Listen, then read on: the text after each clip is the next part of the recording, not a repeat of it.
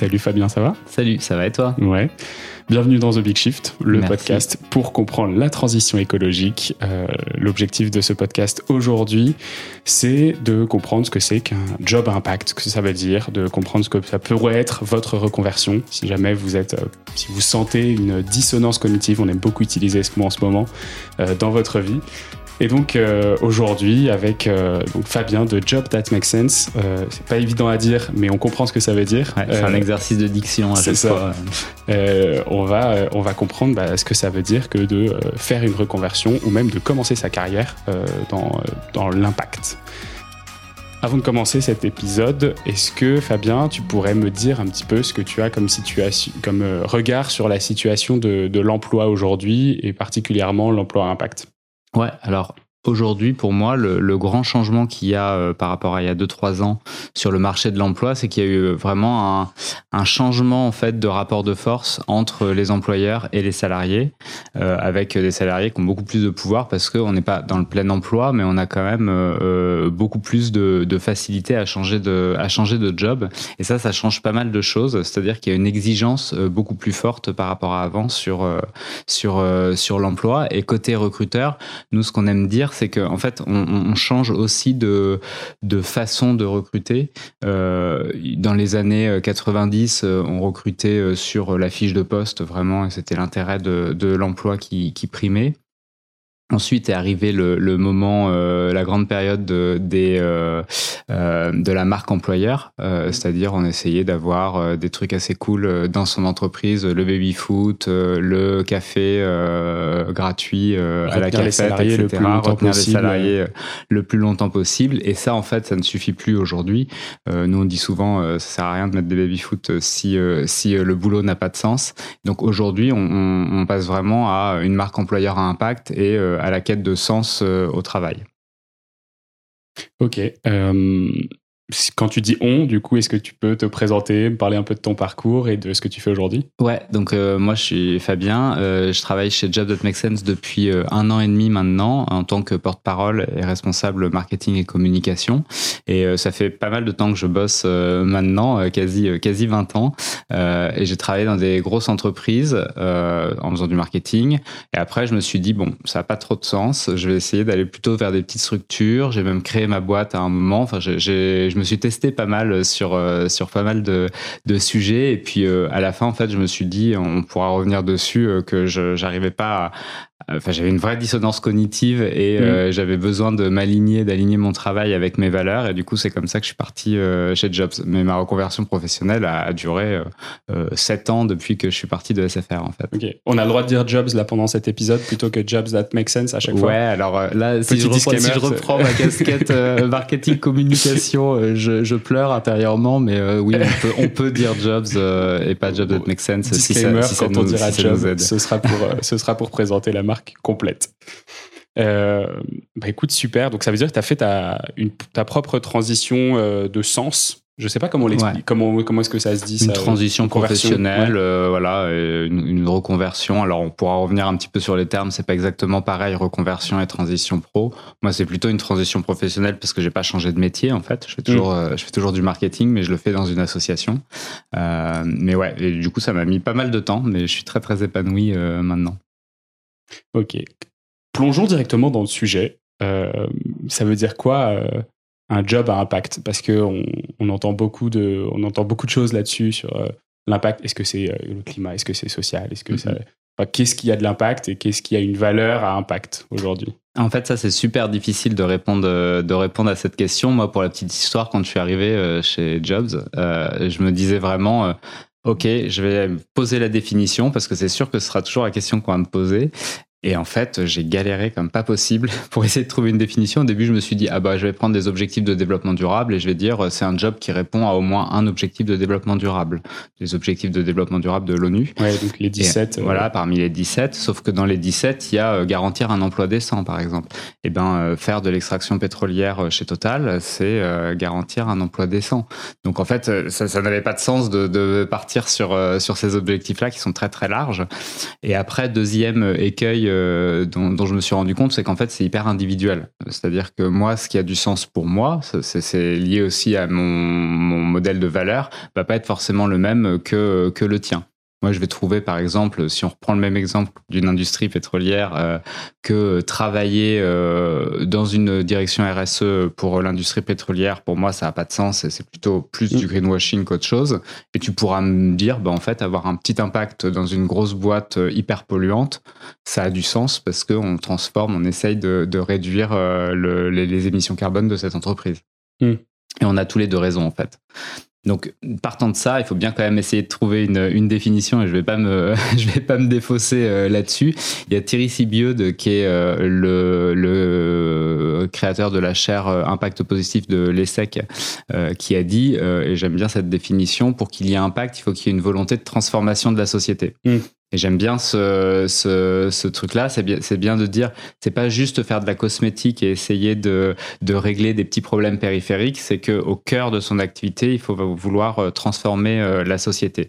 Et du coup, nous, on est un peu parti de ça pour essayer de faire une typologie plutôt de structures et de métiers euh, qui, qui peuvent avoir de l'impact. Et dans les structures, par exemple, si je, si je rentre dans le détail, il y a six types de structures, nous, qu'on a identifiées. Il va y avoir vraiment les structures à impact positif. Le cœur de, ces structures, c'est des associations, par exemple, dont le cœur d'activité, c'est de transformer la société ou de répondre à des problèmes qui existent. Mais ça peut être aussi quelques entreprises comme Patagonia, par exemple, dont euh, le, la raison d'être, c'est vraiment, euh, c'est vraiment de transformer la façon de, produire des vêtements. Mm. Donc ça, c'est le premier type de structure. Et là, l'impact qu'on peut avoir là-dedans, bah, c'est de transformer euh, la société, justement. Ensuite, il va y avoir des, structures, par exemple, de produits responsables. Donc, ça va être les cosmétiques bio, euh, les, euh, euh, magasins bio, etc. Où là, bah, il y a de la production, donc il y a un impact négatif à la base, mais on essaye de réduire l'impact négatif de la filière. Donc là, l'impact qu'on a là-dedans, c'est qu'on essaie de transformer la filière, la filière dans laquelle on travaille. Ça, c'est le deuxième type de structure. Ensuite, il y a ce qu'on appelle, nous, les partenaires de la transition. Donc ça va être par exemple des cabinets de conseil en RSE, ça va être nous, euh, Job That Makes Sense. En fait, on aide des, euh, des structures à recruter et des individus à trouver un job euh, à impact.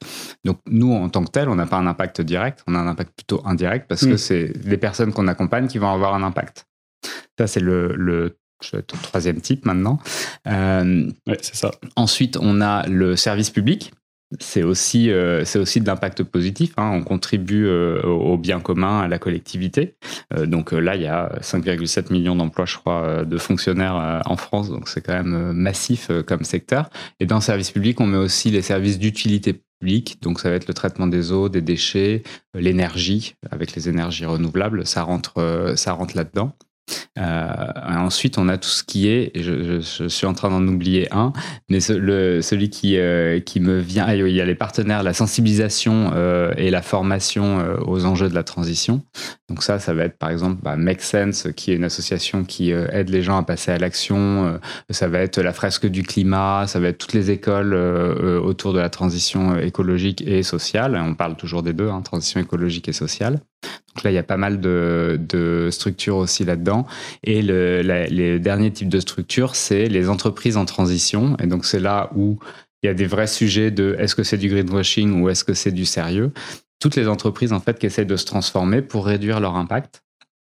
Et là, pareil, c'est des structures dans lesquelles on peut avoir un impact parce qu'on essaye de diminuer euh, l'impact ou de, transformer euh, l'industrie euh, de cette entreprise.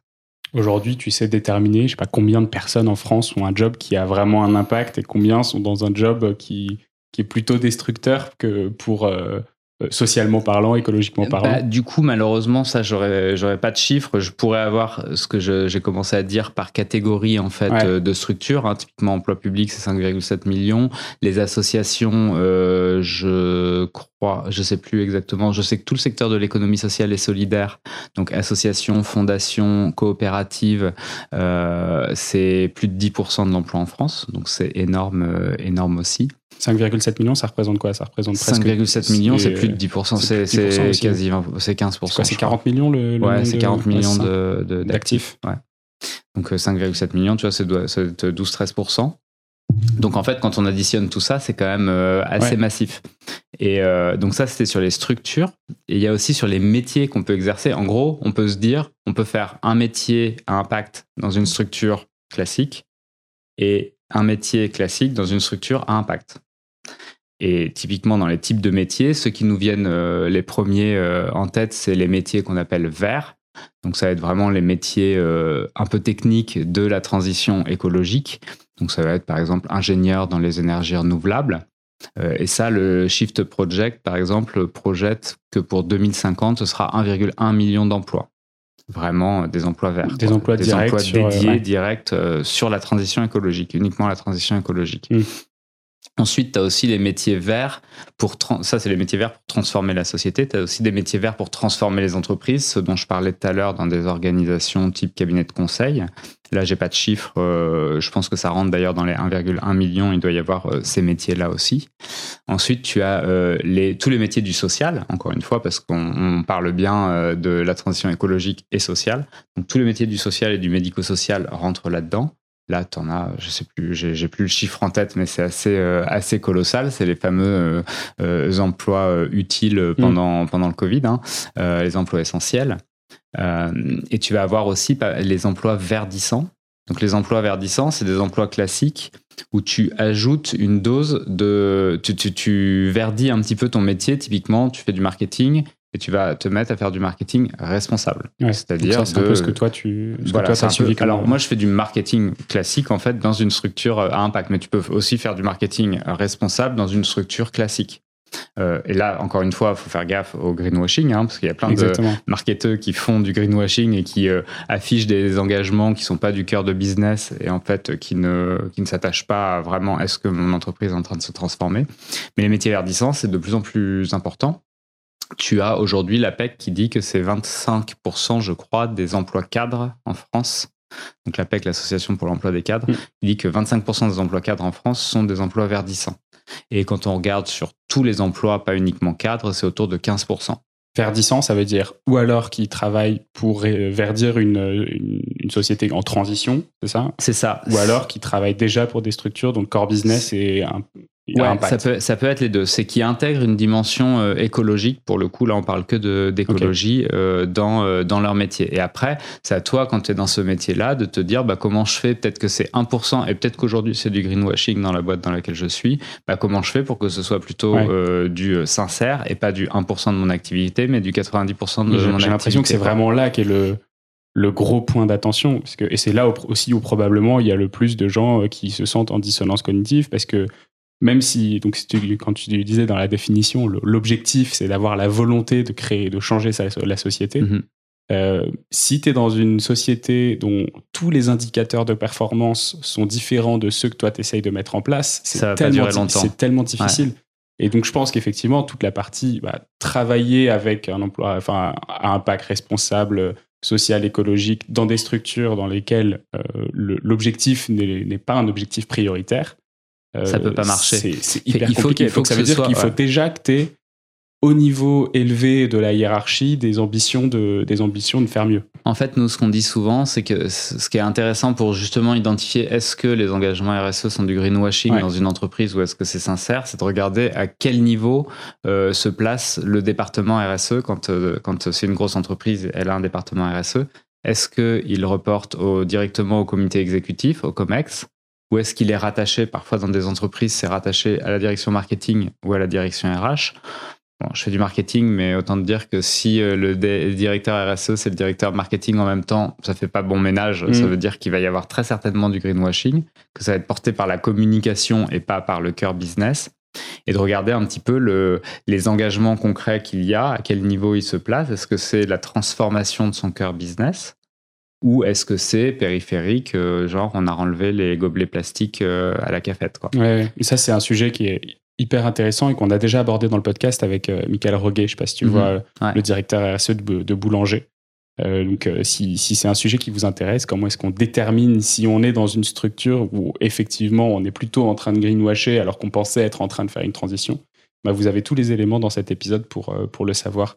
Et c'est peut-être ça la différence qui fait euh, bah, à partir de quand est-ce que tu dois te dire, OK, euh, j'essaye de, de mettre mon engagement au service de, de, la transformation de sa société. c'est peut-être ce moment-là où il faut que tu te dises, je reste ou je m'en vais. C'est au mm-hmm. moment où tu sais si les, si les indicateurs de performance sont les bons pour toi ou pas. Oui, c'est ça. Si on sent que en fait on se bat contre des moulins à vent, mm. il faut il faut changer quoi parce qu'on peut pas, on, s'épuise euh, si si c'est pas suivi euh, et si la direction euh, rame dans l'autre sens, en fait, ça peut pas marcher. Hmm. Ça aussi, c'est des infos que tu as là-dessus sur bah, les conversions qui sont liées à des à des épuisements, à des de, enfin, tu as des des dissonances cognitives encore, mais qui sont tellement majeures qu'en fait, c'est des, des burn-out derrière Ouais, souvent. Euh, alors, c'est pas forcément des burn-out, mais souvent, c'est. Euh, j'ai en tête un, témoignage. Une crise euh, existentielle. vraiment une crise existentielle, mais qui est liée aussi à un élément de contexte. Par exemple, avec le Covid, j'avais vu le, le, témoignage d'un candidat qui nous disait bah moi, je bossais euh, dans le e-commerce de luxe et euh, quand, euh, quand le Covid est arrivé, que tout le monde est rentré chez soi, les patrons se sont frottés les mains en disant c'est génial, en fait, on va faire plein de business parce que les gens, ils ont rien d'autre à faire que d'aller sur Internet et d'acheter et donc on va vendre à fond. Et là, il s'est dit, alors que d'un autre côté, on avait les crises environnementales et sociales et sanitaires en même temps, il s'est dit, là, j'ai vraiment l'impression de faire partie du problème. Mmh. Et c'est une prise de conscience, en fait, qui a été un peu brutal.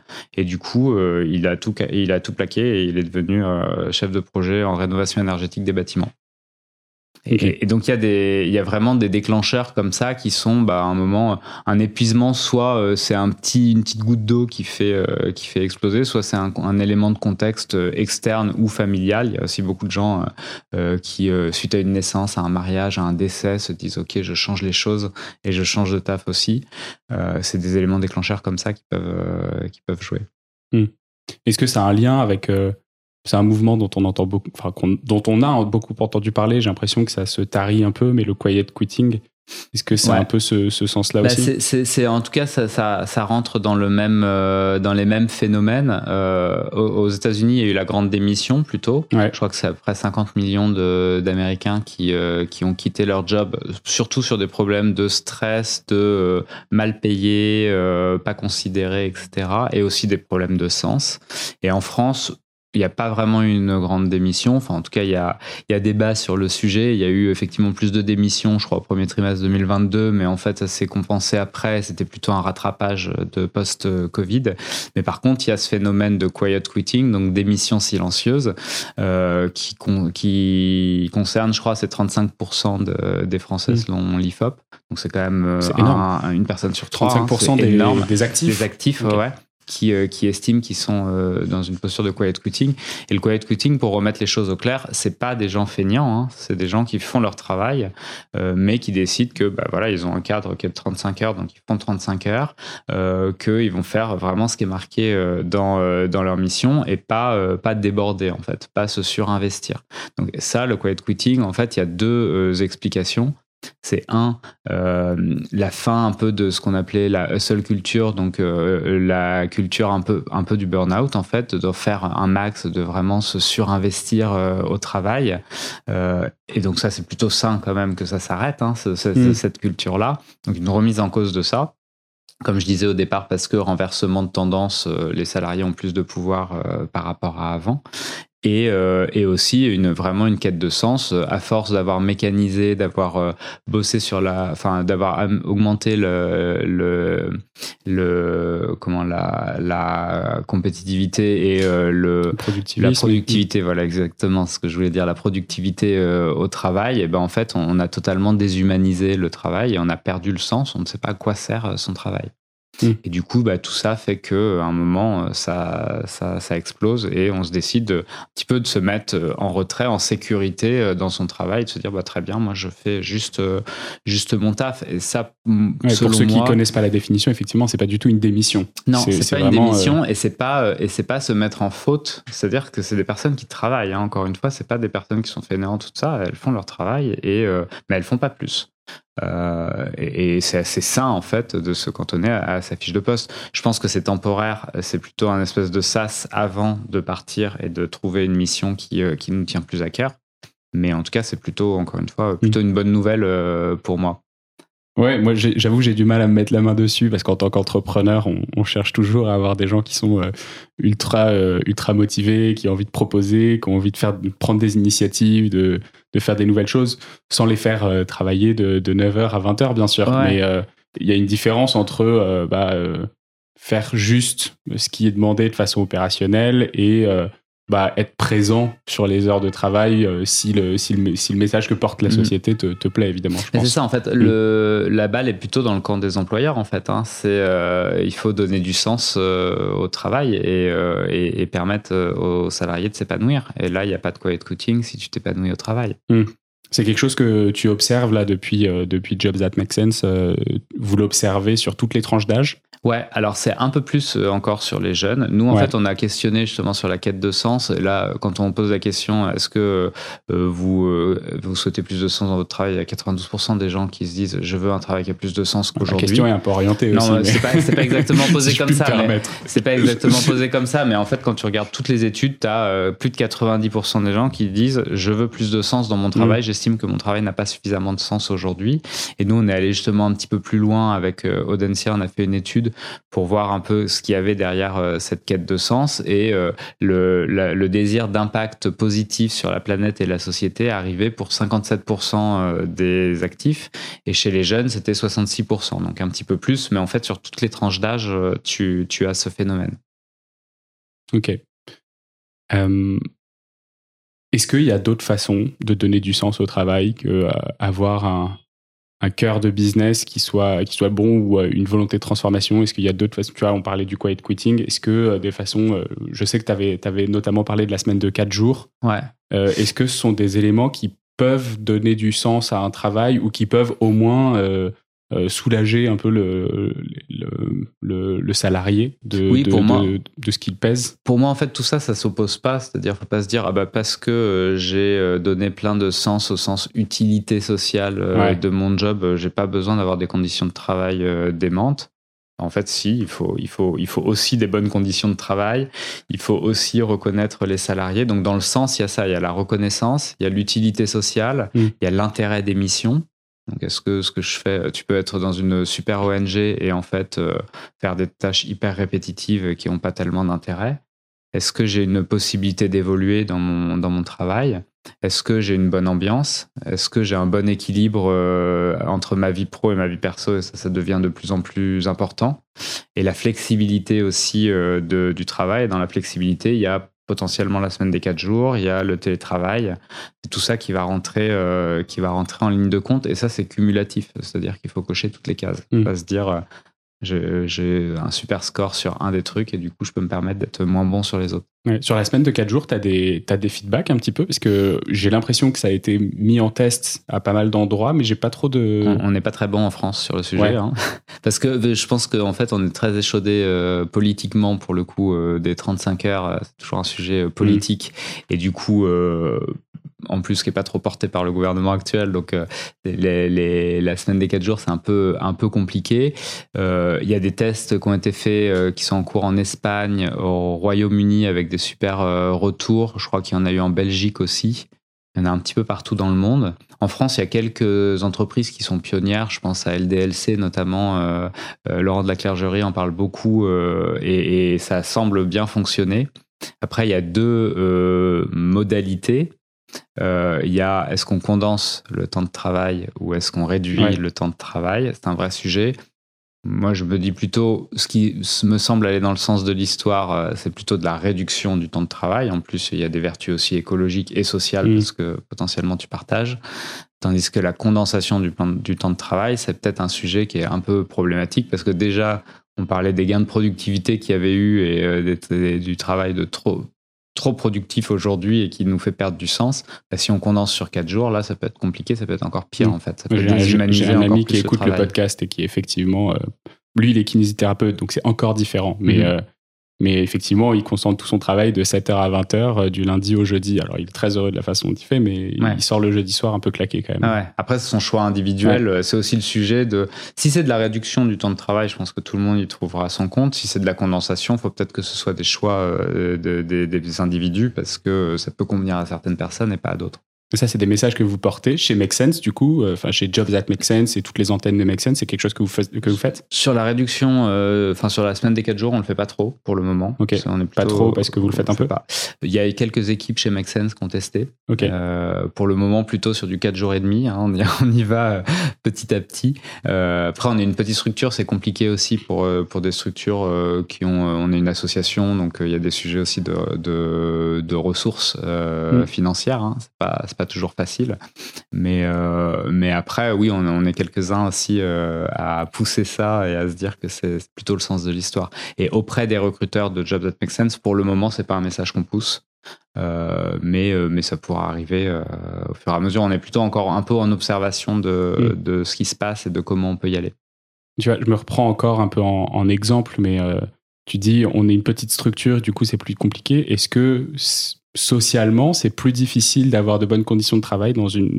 C'est normal que ce soit plus difficile d'avoir des bonnes conditions de travail dans une structure plus petite plutôt que dans une grande structure. Pas si c'est normal, mais c'est potentiellement le cas. Parce que. c'est quoi les garde-fous du coup là-dessus euh, qu'on peut mettre? Bah, il y a le droit du travail déjà qui est un très bon garde-fou et, déjà de bien l'appliquer euh, c'est pas mal et après c'est pas parce que tu es une petite structure que tu dois euh, avoir des conditions de travail hyper hyper dégradées ce que je dis c'est que ça peut être plus compliqué pour une petite structure euh, de, euh, de donner toutes les, toutes les possibilités que, qu'offre mm. une, une, grosse structure qui a une rentabilité euh, hyper, hyper élevée. Mais n'empêche que, vu ce que je disais tout à l'heure sur le sens au travail, ben, tu dois travailler sur tous les leviers dont les conditions de travail, que les bureaux soient décents, que tu aies un équilibre vie pro, vie perso qui soit satisfaisant. Je pense que les petites structures, par exemple, sont beaucoup plus flexibles sur un certain nombre de choses, notamment le télétravail ce qu'une grosse structure n'aura pas forcément. Euh, et, du coup, ça, c'est hyper bénéfique. Nous, on voit les candidats, ils sont de plus en plus euh, en attente aussi d'avoir de, des conditions de télétravail assez faciles euh, à opérer. Hmm. Je me mets à la place là des, des auditeurs qui nous écoutent et qui ont vu le titre de cet épisode et qui se disent ah ben ça peut être intéressant je me pose la question de savoir ce que je dois faire si on si on fait un peu d'introspection et qu'on et qu'on est dans une entreprise où bah ça se passe, quoi. Euh, si on fait cette petite introspection, quels sont en gros les, les, signaux faibles euh, qui montrent qu'on est, qu'on est mûr pour changer de job, qu'on qu'on peut, euh, qu'on peut faire un grand saut, si tu veux, qu'on peut. alors, reconversion ou transition, mhm. comment est-ce qu'on peut savoir ça? Bah, je dirais le déjà on sent enfin moi je sais que je sentais que j'étais pas tellement aligné avec entre ce que je faisais même si euh, en fait depuis sept ans euh, les choses que j'ai testées c'était plutôt vers plus d'alignement hein, mais je sentais qu'il y avait toujours un petit truc euh, un petit truc qui clochait.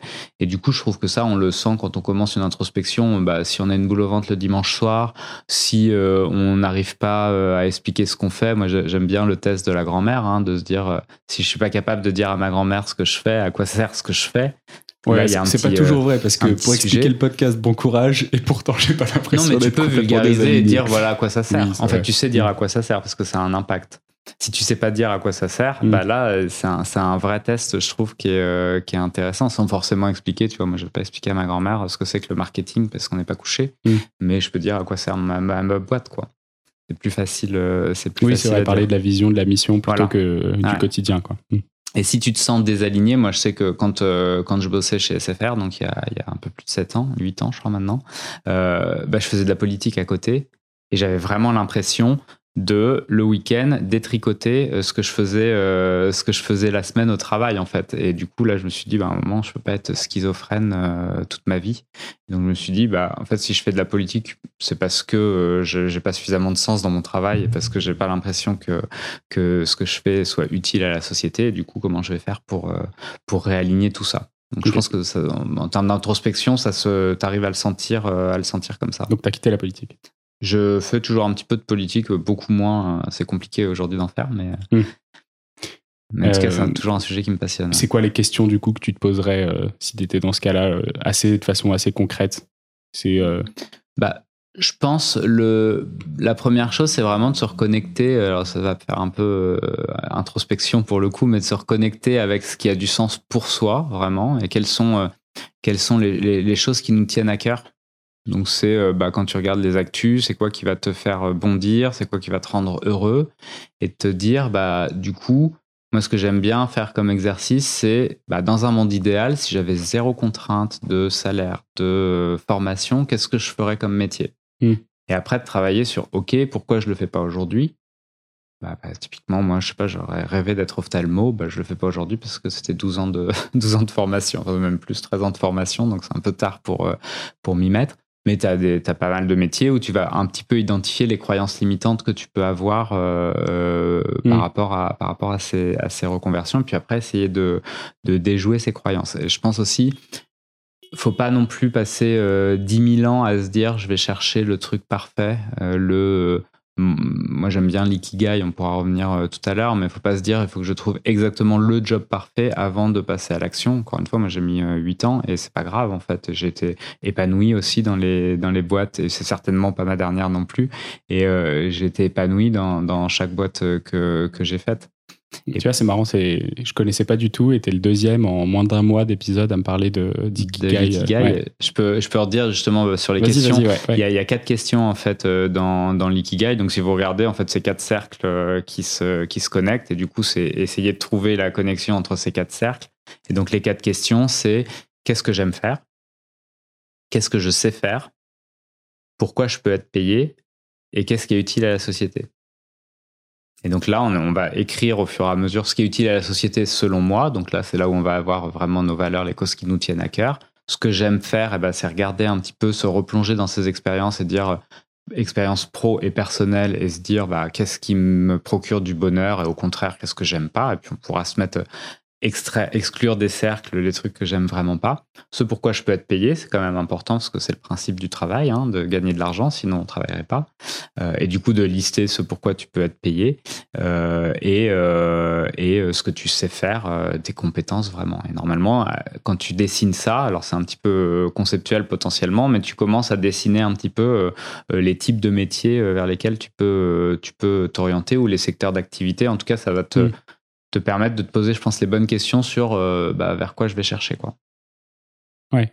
On a évoqué pas mal les raisons de, de, quitter un job, de faire une conversion. On n'a pas trop évoqué les freins encore. Ouais. Euh, il y a beaucoup de. En fait, quand on, quand on est dans un confort de vie, quand on, euh, quand on est dans une facilité de quotidien ou qu'on a un peu peur de ce qui pourrait nous attendre, quand on ne connaît pas ce qu'on va faire par la suite, bah, il y a plein de petites choses qui peuvent euh, paraître des montagnes et qui peuvent, euh, enfin, ou qui sont d'ailleurs des montagnes hein, euh, personnelles. et dans ce cas, tu vois, comment est-ce que comment est-ce qu'on peut faire pour passer à l'action? Je pense notamment à confort de vie, un des premiers, des premiers freins qu'on se donne si on aller, si on rêve de bosser dans le monde associatif, mais qu'on bosse en, en, investissement en banque privée. C'est le salaire. c'est bah on va perdre on va perdre x10 sur, mm-hmm. sur le salaire et et c'est et là je, je le prends un peu en mode exemple euh, capillotracté par les cheveux, mais euh, mais, euh, mais en gros, c'est une des grosses questions, c'est si j'ai un impact sur la société, je vais, je vais avoir une diminution de mon confort de vie. Bah, c'est le truc que moi j'entends le plus dans les reconversions professionnelles. C'est un peu moins vrai en début de carrière, mais les personnes qui sont en reconversion, effectivement, c'est une question qui, qui, vient tout le temps. Et il y a une espèce de, de préjugé de pour bosser dans l'impact, en fait, je vais diviser mon salaire par deux. Mm. Et ça, c'est pas vrai quand on regarde les chiffres. Là, je vais encore reciter euh, l'Association pour l'emploi des cadres, l'APEC, euh, qui a fait une étude sur un cadre dans l'économie sociale et solidaire, donc les associations, les fondations, etc., et un cadre dans l'économie classique à compétences équivalentes. La différence, elle est de 10%. Donc, il y a un petit peu moins, mais 10%. Là où il y a des vrais écarts, c'est dans les très hauts salaires. Tu prenais l'exemple d'un trader, par exemple, ou de quelqu'un en banque d'investissement. Bah oui, effectivement, c'est parce que là, les salaires dans, les secteurs, dans ces secteurs-là sont plutôt indécents. Et donc, euh, non, une association ne va pas pouvoir s'aligner. Donc ça, il y a un vrai sujet là-dessus. Si tu es en banque d'investissement, tu sais que tu vas effectivement diminuer ton salaire. Mais pour la majorité des gens quand même, euh, l'écart, il n'est pas si euh, important que ça. Moi, la différence entre mon job d'avant, marketing, j'étais chez un acteur de VTC, je gérais une dizaine de personnes et j'ai perdu 10% de salaire en, venant dans une association. Et c'était un choix que moi j'ai fait. Mm. Ce qui est très important aussi à dire, c'est faut pas avoir une posture sacrificielle en se disant bah oui mais vu que je vais avoir du sens c'est pas grave de diviser son salaire par deux Parce que ça, ça marche un ou deux mois. Et puis quand tu vas commencer à avoir euh, ton loyer ou euh, ton euh, emprunt à rembourser, bah, tu vas te rendre compte que c'est pas marrant et que tu n'as pas envie de compter tes sous tous les jours. Quoi. et c'est clair que en plus, à l'envers, il y a quand même une sorte de euh, consensus un peu tabou euh, quand c'est pour le bien commun, bah, euh, tu pourrais le faire gratuitement. Ouais, ouais. Et, ça, faut se sortir de ça. moi, j'insiste vraiment auprès de tout le monde de dire non, t'as pas à être mal payé parce que parce que t'as du sens. En fait, faut pas choisir entre sens et salaire. Peut-être tu peux faire des concessions, mais c'est un truc individuel de te dire, moi, le travail que j'ai fait, il y a pas mal d'outils. on parle de mm. revenus induits par le besoin, de se dire, bah, voilà, de quoi j'ai besoin et pas pour survivre, pour être heureux, quoi. C'est-à-dire, c'est quoi mon niveau de salaire euh, qui, me, satisfait? Et quand tu te poses ça, bah après, tu te dis, OK, je vais orienter mes recherches en fonction de ce niveau de salaire. Prends l'exemple du trader, euh, si son niveau de salaire, c'est 200 000 euros par an, eh ben non, il va pas aller chercher dans les associations parce que ça c'est pas possible parce que les salaires dans les associations ils sont capés parce que tu as des, des, critères euh, limites euh, de 1 nous chez Maxen je crois que c'est de 1 à 4 1 4 on a fixé et euh, après dans la loi pour les associations et fondations je sais pas exactement ce que c'est. c'est un A7 je crois que c'est un A7 mais ça. Ça veut dire que le plus haut salaire ne peut pas être plus de 7 fois plus important que le plus exactement, bas salaire. Exactement donc c'est ça où, où, ça va caper. Mais encore une fois le problème, il n'est pas tant de se dire, parce que par exemple, cette fois un SMIC, c'est quand même un énorme salaire. Mm. Donc le, problème, il n'est pas de se dire euh, c'est pas assez haut, c'est de se dire que les, les salaires euh, dans euh, la banque d'investissement, par exemple, sont, sont délirants.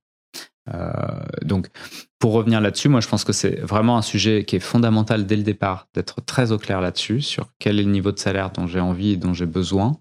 Et une fois que tu t'es fait ça, bah là, tu vas définir ton plan d'action. C'est-à-dire que ça va peut-être te limiter sur certains emplois, mais comme on l'a vu tout à l'heure, en fait, il y a des milliers d'emplois qui existent. Et nous, c'est vraiment euh, notre vocation chez Job.Make c'est de montrer qu'il y en a, euh, nous on en a 25 000 sur la plateforme et on est qu'au mm. tout début, c'est de montrer qu'il y a une énorme diversité d'emplois qui existent. Et du coup, tu vas orienter en fait ta recherche en fonction aussi de ce critère de salaire. Sur, euh, sur la plateforme Job.Make Sense, est-ce que vous promouvez des, des jobs qui sont des jobs à impact dans des sociétés qui ne le sont pas? Ou est-ce que c'est très peu. Il y en a quelques-uns euh, et on fait attention justement pour éviter le greenwashing. Donc on regarde, on trie vraiment sur le volet mm. les entreprises qui peuvent euh, qui peuvent rentrer. Aujourd'hui, c'est vraiment pas la majorité. Nous, la majorité des emplois qu'on a, c'est dans des associations c'est après la moitié des, des jobs, c'est dans des associations. Et après, dans les entreprises, c'est plutôt des petites structures type start-up à impact ou des tiers-lieux ou mm. euh, des choses comme ça. Donc, on est plutôt sur le cœur euh, des, euh, des, structures à impact mais on s'interdit pas et on commence à le faire d'avoir des plus grosses structures qui ont une vraie vocation de enfin, à transformer leur activité et qui sont plutôt pionnières. En fait, on regarde notamment avec le plan de transformation de l'économie euh, française du Shift, Project. On regarde sur le secteur d'activité quelles sont les, les, actions de transformation à mener. On vérifie si l'entreprise euh, les, les, mène ou pas. Et donc là, vous pourriez potentiellement avoir euh, des décathlons, des Patagonia, etc. Par exemple, Patagonia, Picture, ouais, Patagonia, je suis pas sûr qu'ils recrutent en ce moment en France, mais euh, on, mm. ouais, on a, on peut avoir Loom par exemple, on des a des trucs comme ça. Exactement.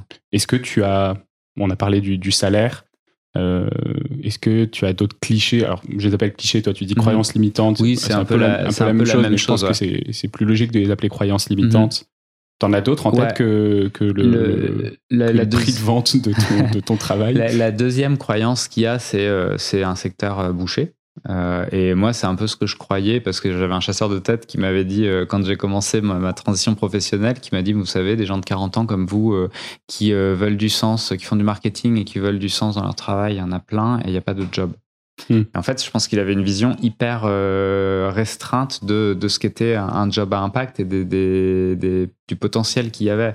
Donc nous, vraiment, c'est pour ça que notre vocation, c'est d'ouvrir, et c'est pour ça que j'insistais tout à l'heure sur les typologies d'emploi et les typologies de, de structures, c'est de montrer qu'en fait, euh, souvent, on a des œillères, on se dit, bah tiens, de bosser dans l'impact, c'est uniquement bosser dans une ONG, faire de l'humanitaire par mm. exemple.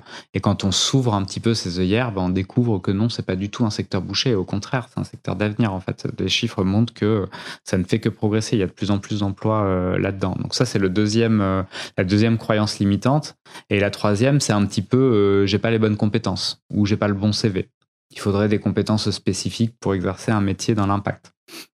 Et ça, c'est pareil, ça dépend vachement du métier. C'est sûr que si vous voulez être ingénieur, si tu veux être ingénieur euh, dans les énergies renouvelables, bah oui, il faut des compétences spécifiques.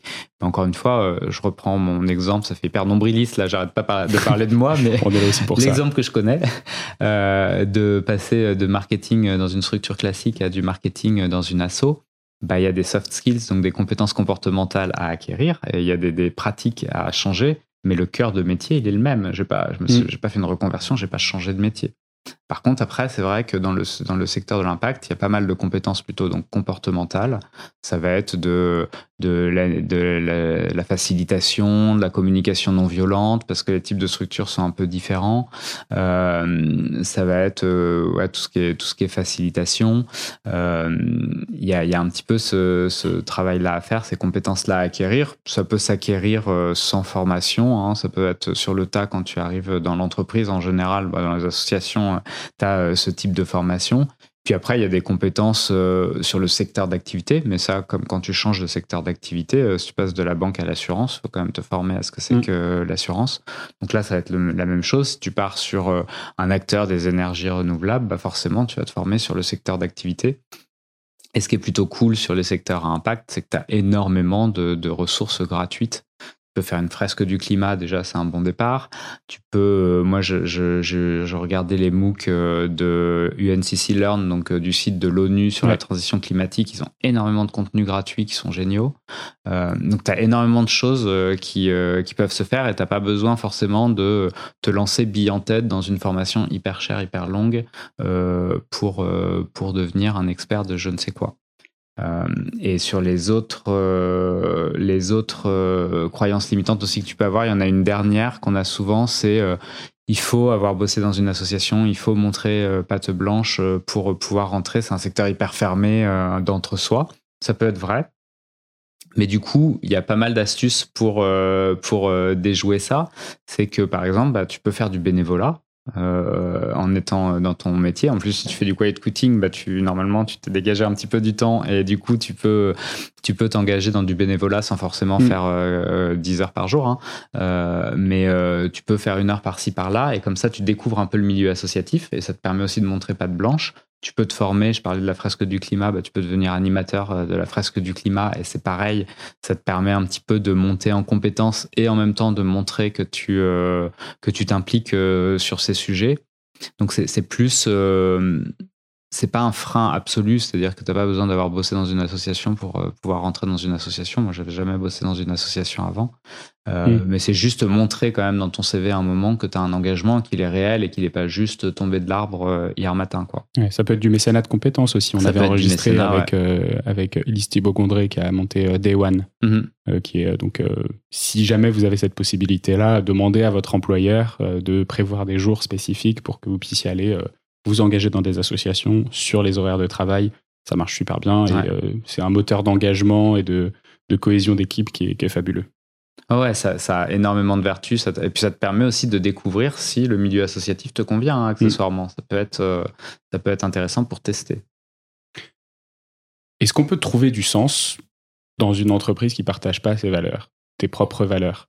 Moi, je pense pas. Je pense que c'est compliqué je pense qu'il y a forcément un moment où, euh, enfin, ça dépend. Euh, est-ce que c'est, euh, il faut pas non plus que ça partage 100% de tes valeurs. Hein, tu peux mm. être en dissonance un petit peu sur certains aspects, mais si vraiment c'est totalement orthogonal avec tes valeurs, ça peut pas le faire. Sur le long terme, c'est pas possible. Encore une fois, on passe 70 000 heures dans sa vie au travail c'est pas possible de débrancher son cerveau et de se dire c'est pas grave, je mm. fais un truc mécanique et puis après je rebrancherai mon cerveau le soir. Faut que ça ait du sens. C'est pas humain en fait de se dire, euh, je crois que ça fait 7, 7 ans, 24 euh, heures sur 24, 7 jours sur 7. Tu peux pas euh, te dire je les, je les passe à faire un truc purement alimentaire, ça n'existe pas. Mm. Bon, bah, au moins vous serez prévenus les auditeurs là. C'est la réponse tout à fait euh, direct de Fabien là-dessus. Après, c'est mon avis à moi, hein, mais euh, je, je, connais personne qui est capable de débrancher son cerveau pendant 7 mm. ans. Est-ce qu'il y a trois, trois étapes qui te permettent d'enclencher ta conversion? S'il y, a, y a des étapes un peu précises, tu vois, parce que s'il y a des clichés sur, euh, sur les écarts de salaire, c'est bien parce que, en fait, c'est difficile de trouver les, les bons salaires. Enfin, tu vois, si tu veux aller regarder, j'ai regardé rapidement sur Job That Makes Sense tu trouves pas forcément directement mm. les salaires euh, auxquels tu peux être embauché. Donc en fait, euh, comment est-ce que tu fais euh, pour vaincre ces clichés et, passer, dépasser ces croyances limitantes et oser faire les premiers pas quand tu es dans une boîte dans, que tu as envie de quitter bah, y a, Nous, on, produit pas mal de contenu, des articles et tout ça. Donc, effectivement, ça, c'est un vrai sujet. Les recruteurs mettent pas encore systématiquement les salaires. Hein. Nous, on les incite, mais euh, mm. ils le font pas. Ils le font pas tous parce que parfois, il y a aussi des croyances limitantes côté recruteur en se disant, bah, si je mets, euh, si je mets des salaires et qu'ils sont trop bas par rapport aux gens, bah, ça va leur faire peur. Alors qu'il y a toujours aussi une marge de négociation. On peut se dire, bah, mm. Se, se, dire, bah, j'avais pas vu, j'avais pas eu en tête ce profil-là, mais au final, je suis capable de payer plus parce que le profil il coche plus de cases. Ça, ça peut arriver. Ou même aussi. une fourchette. Hein, voilà, mettre, euh, mettre, des fourchettes. Mais nous, en tout cas, pour revenir euh, là-dessus, c'est pour ça qu'on produit beaucoup de contenu, en fait, pour aider les personnes dans leur reconversion, les candidats dans leur reconversion, pour euh, débusquer un petit peu ces croyances limitantes et pour les aider à passer à l'action. Donc, c'est se renseigner. La, le premier, le, la première chose à faire, c'est vraiment de se renseigner, de lire des choses, de se connecter, d'aller, de se créer très vite des alertes sur des sites d'emploi impact pour, pour recevoir un peu les jobs qui pourraient nous parler. Regarder un petit peu voir ce qui se fait et s'ouvrir le plus possible. Ensuite, moi, il y a un, outil que j'ai utilisé et que j'aime beaucoup, c'est le conseil en évolution professionnelle. Ça, c'est pour les cadres, c'est l'APEC qui le, qui le propose. Et pour les personnes non cadres, c'est euh, euh faut aller sur, euh, sur Internet, vous tapez conseil en évolution professionnelle et il y a des associations dans chaque région en fait qui, qui proposent ça. C'est totalement gratuit. C'est une espèce de pré-bilan de compétences. D'accord. Donc c'est en 4-5 euh, séances. Moi, je crois que j'avais fait 5 séances de coaching individuel et qui permettent justement de, euh, de se faire un vrai pré-bilan de compétences. C'est pas aussi euh, complet qu'un bilan de compétences, mais ça permet déjà d'identifier un petit peu, bah tiens, qu'est-ce qui cloche aujourd'hui dans mon parcours professionnel? Qu'est-ce que j'ai plus envie de faire? Quelles sont les compétences que je vais, qui sont transférables que je vais pouvoir mobiliser pour mon futur job? Et commencer à se lister un petit peu les jobs qui, qui nous donnent envie. Euh, et après, bah, très vite de se connecter aussi avec des gens. Ça, c'est le réseau, c'est hyper important. Pas du réseau pour faire du réseau, pour se dire c'est cette personne qui va me permettre de trouver un emploi, mais pour s'inspirer. C'est-à-dire que moi, je conseille souvent d'aller sur LinkedIn, de regarder des gens qui des parcours qui nous inspirent. Moi, je reçois euh, euh, parfois des, demandes, vu que je bosse dans l'emploi impact, bah, il y a des gens qui sont en, en, reconversion qui me posent des questions. Et en fait, quand quelqu'un vous contacte en, en, disant, bah voilà, euh, j'aime bien ton parcours ou euh, ça m'inspire ou j'ai des questions, est-ce qu'on pourrait en discuter? Dans 9 cas sur 10, la personne va répondre oui, parce qu'en fait, ça mm. fait trop plaisir de parler de soi. Et, euh, et, c'est hyper intéressant. Et on n'est pas dans une démarche mercantile de je viens te, te, chercher un job chez toi. quoi. Et ça, c'est hyper important parce qu'au fur et à mesure des discussions, d'abord, ça va permettre d'affiner son projet. Puis ça va rassurer aussi parce que souvent, on est quand même fébrile quand on est en, questionnement sur de la reconversion professionnelle. On se dit, oh là là, dans quoi je m'embarque? C'est compliqué, c'est long. Euh, et, en fait, de, se connecter avec des personnes qui ont franchi le pas, de voir des parcours qui sont pas forcément des parcours euh, de reconversion qu'on voit dans les médias de il était euh, euh, financier à la défense et il est parti élever des chefs dans le Larzac, hein, c'est pas que ça. Euh, donc d'avoir des, des, personnes qui ont fait des reconversions un peu plus classiques, bah, ça fait du bien aussi. Mm. Et de discuter de son projet et tout, bah, ça, c'est vraiment hyper utile. Nous, on fait souvent des apéros qu'on appelle paumés dans mon job. Et en fait, rien que de faire se connecter les personnes et de discuter entre elles, ils repartent avec la banane, quoi. Mm. Ils arrivent, ils sont hyper, hyper stressés parce qu'ils se sentent totalement paumés. Ils repartent, ils sont certainement pas dépaumés, mais, euh, mais au moins ils sont à plusieurs. Et, ça, c'est vraiment euh, ce qui permet de, d'enclencher un petit peu euh, ces démarches. Tout le monde peut rejoindre votre groupe paumé? Ah ouais, c'est alors Paumé du coup c'est un groupe sur Facebook qui est ouvert qui est ouvert à tout le monde. Et après les apéros Paumé, on en fait alors on n'en fait pas encore très très régulièrement mais là on va on va augmenter un peu la cadence. Et tout le monde peut en fait organiser, on a un jeu de cartes euh, Paumé dans mon job. Et tout le monde peut organiser son propre apéro avec des personnes en, réunissant une quinzaine de personnes pour pour le faire c'est P-A-U-M-E.E.S. Exactement. je crois qu'il y a une newsletter, il y a un groupe Facebook. Il y a la newsletter paumée dans mon job, donc ça que, que, vous recevez quand vous vous inscrivez sur euh, Job That Makes Sense. Et puis il y a le groupe Facebook euh, avec, euh, je crois qu'il y a un peu plus 25 ou 30 000 personnes qui sont dessus où vous échangez avec les gens. Et là, c'est totalement autoporté. Hein. Nous, on intervient le moins possible là-dessus. C'est vraiment les, gens qui, se, qui mm. discutent entre eux et qui exposent leur pommitude du moment. Bah, c'est peut-être ça votre première étape en fait. Si vous n'avez pas encore, si vous n'avez pas encore la force de, de faire quelque chose d'actif, juste euh, prendre un peu la température avec, euh, avec ce genre de groupe de newsletter, ça peut, mm. être le, ça peut être la première étape facile. Et regarder aussi les événements qui se passent autour de chez vous et rencontrer des gens, c'est hyper, euh, c'est hyper important. Et, et, vraiment se faire des petits pas. Encore une fois, je pense que le, pire, c'est de se dire, OK, il y a le gros, grand mm. saut qui est de trouver le job parfait. Moi, je dis toujours que le job parfait, il n'existe pas. Et du coup, de se dire plutôt, bah, OK, je vais faire plein de petits pas et puis je verrai bien. Et puis, il y a des moments où, en fait, je serais plus du tout motivé. Bah, c'est pas grave, en fait. Hein. On a le droit d'avoir des pauses dans son parcours de reconversion. Il n'y a pas de, il a pas d'obligation. L'obligation, elle est juste envers soi-même, en fait, de se dire à quel moment je suis bien et je suis pas bien, quoi. Mm.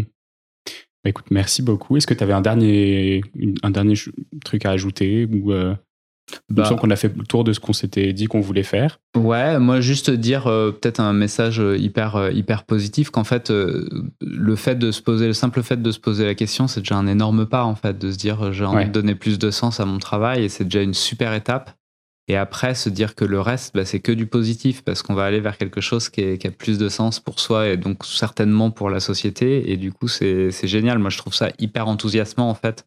Même le, ce qu'on disait tout à l'heure, le quiet quitting, bah, j'arrive à trouver ça enthousiasmant aussi, parce que ça montre euh, vraiment un renversement du, monde du travail. Et, euh, et nous, ce qu'on dit souvent, et moi j'en suis persuadé, c'est que euh, choisir un job qui a du sens, en fait, c'est là où on peut avoir le plus d'impact encore une fois, 70 000 heures, mobiliser ces 70 000 heures, c'est une arme euh, de, de, construction massive mm. pour le coup qui, qui, a, qui, a, un impact énorme et on n'aura jamais un impact aussi fort individuellement sur la transition écologique et sociale que par le travail. Donc c'est encore une fois, c'est une super nouvelle. Et n'oubliez pas que le prochain job que vous prenez n'a pas besoin d'être le job parfait, comme tu l'as dit tout à l'heure. Exactement.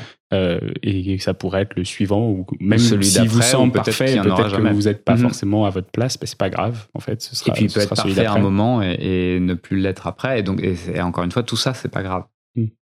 Écoute, merci beaucoup, Fabien. C'était super sympa. Merci, ça m'a fait plaisir. Salut, à bientôt. À bientôt. C'est la fin de cet épisode de The Big Shift. J'espère qu'il vous a plu et que vous en avez retiré quelque chose pour votre vie quotidienne. C'est ça le plus important. C'est beaucoup plus simple de parler du sujet sensible de l'environnement quand ses amis ou sa famille sont vraiment informés. Alors partagez le plus possible The Big Shift, ça aidera tout le monde. Et si vous avez des questions, des sujets que vous souhaitez qu'on aborde, des invités que vous voulez entendre, ou tout simplement que vous voulez qu'on discute de cet épisode, envoyez-moi un message sur LinkedIn. The Big Shift est produit par Echoes Studio. Si vous avez un projet audio, contactez-nous sur www.ecos.studio. Merci d'avoir écouté jusqu'au bout. Je vous retrouve très bientôt pour un nouvel épisode.